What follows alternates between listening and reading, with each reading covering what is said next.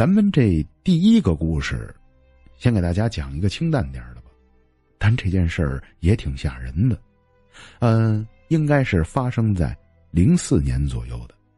提供故事的这位大哥呀，在零四年的时候正在云南当兵。他说：“我被分配到这军队啊，编号咱就不提了，不太合适。跟大家说吧，我这军营有这么一个特点，这我们驻扎这军营边上啊，就有一个特别大的烈士陵园。据我们领导跟我们说呀，说军营边上这陵园里边住的英雄们，全都是当年老山前线上牺牲的战士。这些战士们牺牲之后啊，人就没有返回原籍，直接就安葬在云南的某处了。”所以，这个陵园当时我们刚刚入伍的时候，还进行了我们一些教育和普及，帮我们讲述了当年发生的一些事情。说白了吧，这也都是我们部队啊当年的老兵们。其实我对这陵园里边住的英雄们真的是怀揣着敬意的，这都不用说了，咱每个人都是这样。可是这后边吧，我可能当兵也就是三个多月。度过了这个新兵营之后，我也就舒服了，不再像啊新兵集训时的压力这么大了。尤其是到了六日啊，我们就会到这军营门口溜达溜达。有这么一天下午吧，我和我朋友正赶上休息，朋友就说呀：“说咱上前边那家小店叫碗米线，叫两个小菜，然后呢点上点酒，咱俩呀聊会儿天喝会儿酒去。”嘿，我这一听就高兴了。这正馋酒了，朋友既然叫我，并且说他请客，我们俩人呢就跑到这家米线店吃饭去了。这家米线店呢，应该起码得有大几十年的一个老字号，这附近人呢就非常认，一进到屋里那味儿啊就特别的地道。据这个当地人说呀，说这家米线店的人已经干了有三代了，现在经营这间店的老板是孙子辈分的。那这种百年老店呢，一定是好吃的，所以进去点了几个凉菜，就坐那儿喝酒，开始聊起天来。由于那天出去虽然没有穿着完全的军装，但是是个人就能看得出来，我们呢就是门口军营里边当兵的大兵。这聊着半截天我们俩正喝着热乎了，这忽然间呢，从旁边过来个老人，这老人看起来没什么。就是个普通的老爷子，但是跟我们讲起话来呀，不是这么客气。呃，跟他聊了几句天从他的聊天中得知啊，哦，这个原来是他们家的店，这正是啊现任老板的爷爷。虽然年迈了，不能参与经营了，可是没事自己还是放心不下，总是惦记啊自己的这点生意。大部分时间呢，都会在孙子的店里边盯着。跟他先期聊天的过程还算正常，教育了我们几句，说我们呀吃米线得怎么吃，我们这米线到底是什么文化，这凉拌牛肉该怎么吃。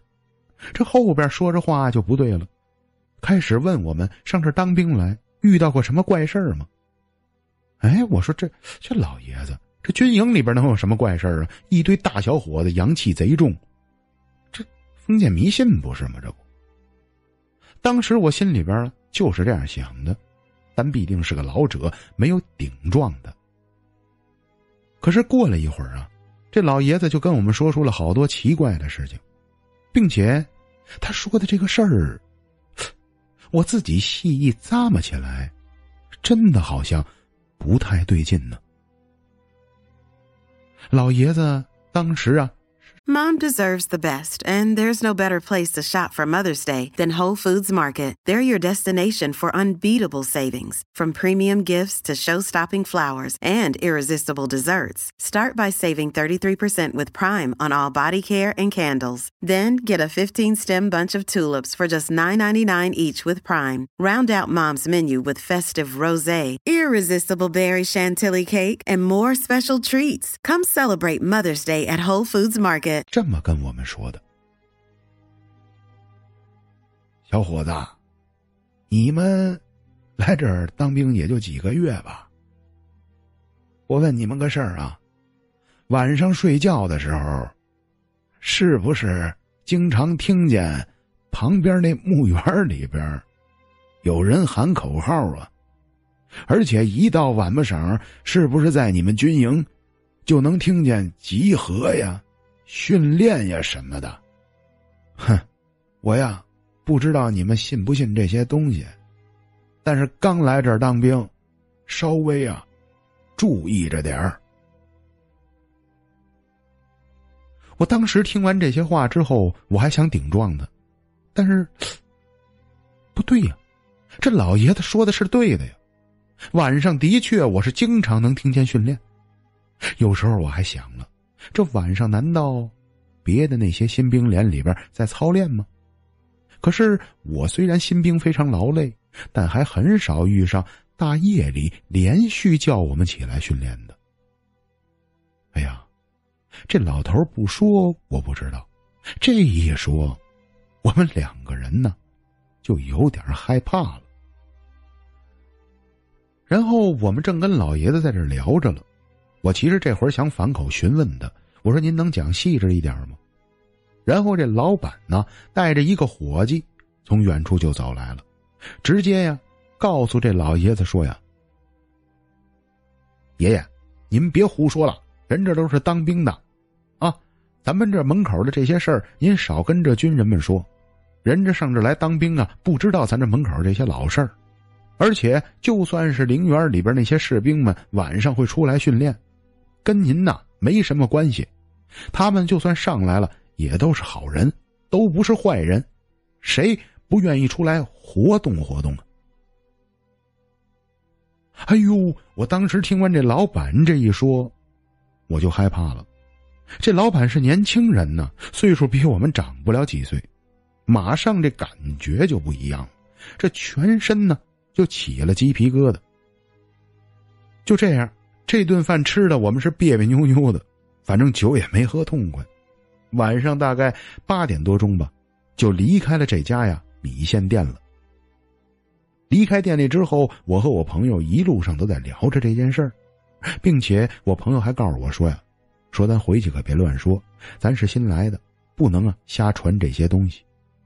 当时我还答应了我朋友，可是我这心里边这事儿就过不去了。就自从这开始啊，我一到晚上我就盯着，这到底是什么位置，总能听见新兵训练。结果，在后边的日子里，我就不想跟大家多言表了。我不敢说我是天天能听见，可是。时不时的，我就能听见从墓园那边传来呀，有好多士兵在喊着口号，喊着集合，喊着训练命令的同步声音。好了，小伙伴们，这第一件事儿给大家说完了。这故事还行，口味不是太重，但是您就当一个奇事儿吧。也不知道他这是心理暗示造成的幻听，还是到底怎么回事老爷子说那东西，咱也没法追究了。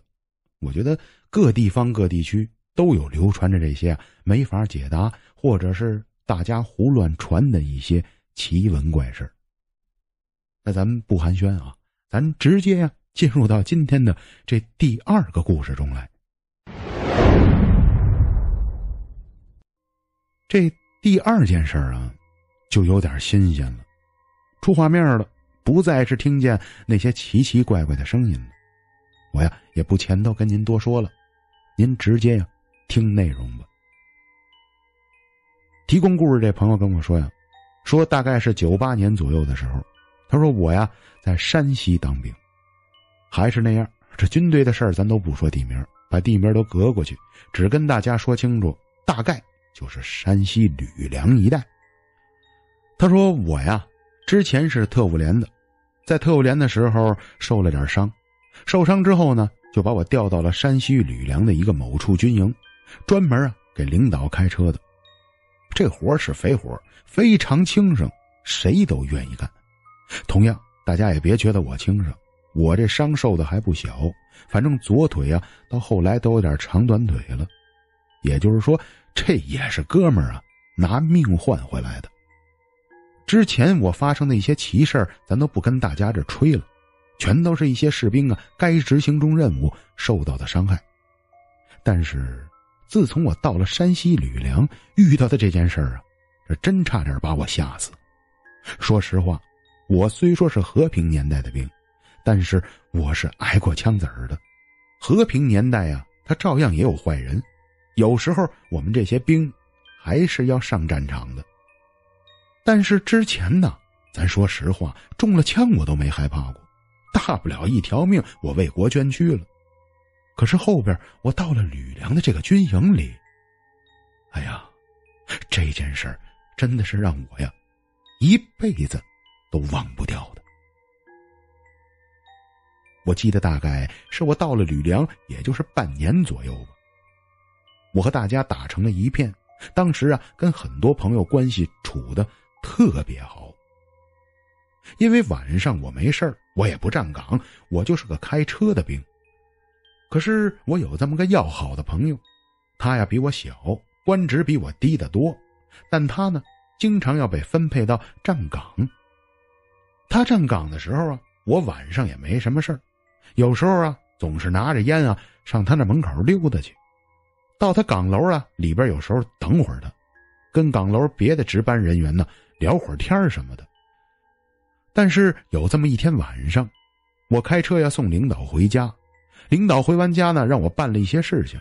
回到军营啊，已经十一点多钟了。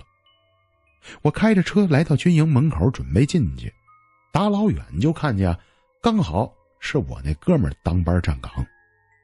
我呢，随着就把车开了过去。当我刚离近的时候，哎，我就看见我站岗这哥们儿啊，在跟一个女孩聊天嘿。这附近怎么哪来的小姐姐？这女孩穿着一身红衣服，长得还挺漂亮，而且这手里边还拿着一捧鲜花。哎呦，我这一看，我这八卦的心思就上来了。我把车随时啊就停到了旁边，然后人呢就想下车调侃她去。因为啥呀？因为大家应该看过站岗的，无论有谁跟你说话，你是不能动的，只能这么看着人。当时我打老远看见他的时候啊，小姐姐还没过来。我的确从远处看见一个女孩向这边走过，我没想到是找我站岗这小兄弟的。我下了车呀，就朝他的位置走过去。我想在后边询问一下这小姐姐：“你找我哥们干啥呀？是不是住在这门口看上我这兄弟了？”当我走到这女孩旁边的时候，跟这女孩打招呼，可这女的呀，态度非常不好。连理都不理我，连个头都不回，就是拿着一束鲜花对着我哥们在那站着。我哥们当时啊在岗位上往下看着他，他呢这么看着我哥们，嘴里边也没说什么。我一看小姐姐不理我，我就到侧边去了。但到侧边之后，哟，有点不对劲儿啊！这女的穿的这旗袍。哎呀，反正我不知道该怎么介绍，包括他脑袋上插的簪子、手上戴的首饰，还有整个这旗袍，还有脚底下穿的鞋，这怎么看呢，都像是刚演过戏的，因为他不是现代人该穿的衣服。但是当时你让我一下联想到他是什么妖精鬼怪的，我又想不到，我就是觉得这姑娘啊，非常的异常。我就这样看完了他的侧脸之后，我就开始往后拉开点距离，我就对着我站在站台上边的那个哥们儿挤咕了挤咕眼儿，意思是说呀，你跟他说话呀，哎，人家跟你要献花，你干嘛了？可是我这哥们儿的表情更奇怪了，刚刚感觉他还往下看了看，但现在我这哥们儿啊，完全的麻木不仁。哎，我说这榆木疙瘩呀，这不是傻子吗？这就是传说中的钢铁直男吧？这怎么姑娘都摆在你面前了？这虽说你是站了岗，跟人家眼神交接一下。我呢，马上就走到我哥们身边了，直接拿手就捅他腿。哎哎哎，你干嘛了？看不见人家姑娘给你送花来了吗？我这哥们当时啊，用一双莫名其妙的眼神看着我，就觉得我好像有神经病一样。然后闭着嘴咬着牙告诉我说：“呀，别说别说，不要说，我这一会儿下岗再说，别跟我乱斗。一会儿等我下去了，你看我怎么收拾你的。哎，怎么这态度啊？这明显有大姑娘给你送花，你怎么说我有病啊？我当时啊正在这乱想着，我就开始往周围乱看，发现这周围所有的士兵们没有一个像我一样，好像大家呀都看不到这姑娘似的。这时候，我意识到不对了。忽然间，我身上那汗毛嗖一下就立起来了，后脊梁骨一下出了一道冷汗。我就开始往侧面退过去了，慢慢的往后退了六七步，我又退到了我的车上。上车之后啊，我也没说话，轰上油门，我就开到军营里边去了。车大概开走不远的位置吧。我还从后视镜往回看了，那姑娘还在那站着，但所有人真的就像我刚才所看到的一样，没有一个人能看见她的，只是啊，除了我。这件事情发生的当天晚上，我都不敢呢独居在我自己的宿舍里，因为达到我们这个级别的都是单独居住的。那天晚上啊，我假装扯了个词儿，跑到我朋友的房间里边睡的觉。可挺过了当晚之后，到了第二天，我对这件事的好奇心就特别大了。早晨起来呀，大概八点多钟，我就找到了昨天执勤的那个朋友，我就把昨天的事儿啊试着询问了他一下，他好像就跟不知情一样，他根本呀没看见到过这个女人。我当时真不敢再问了，因为我不想散播这些事情。必定啊，我非常珍惜我军人的这个身份，并且我也有这个职责。自己看到很多东西不能理解的，我不能乱散播呀。可是这件事儿一直在我心里久久不能平静。我后来想尽了一切办法，跑到监控室啊，我还买了一包好烟，贿赂了一下啊。我监控室里的战友，结果调出监控这一看呢，那天晚上从大门的监控中看，只看到我一个人，像个白痴一样对着我哥们在那指手画脚，根本啊，在监控视频里边看不到那天晚上我见到的那个女人。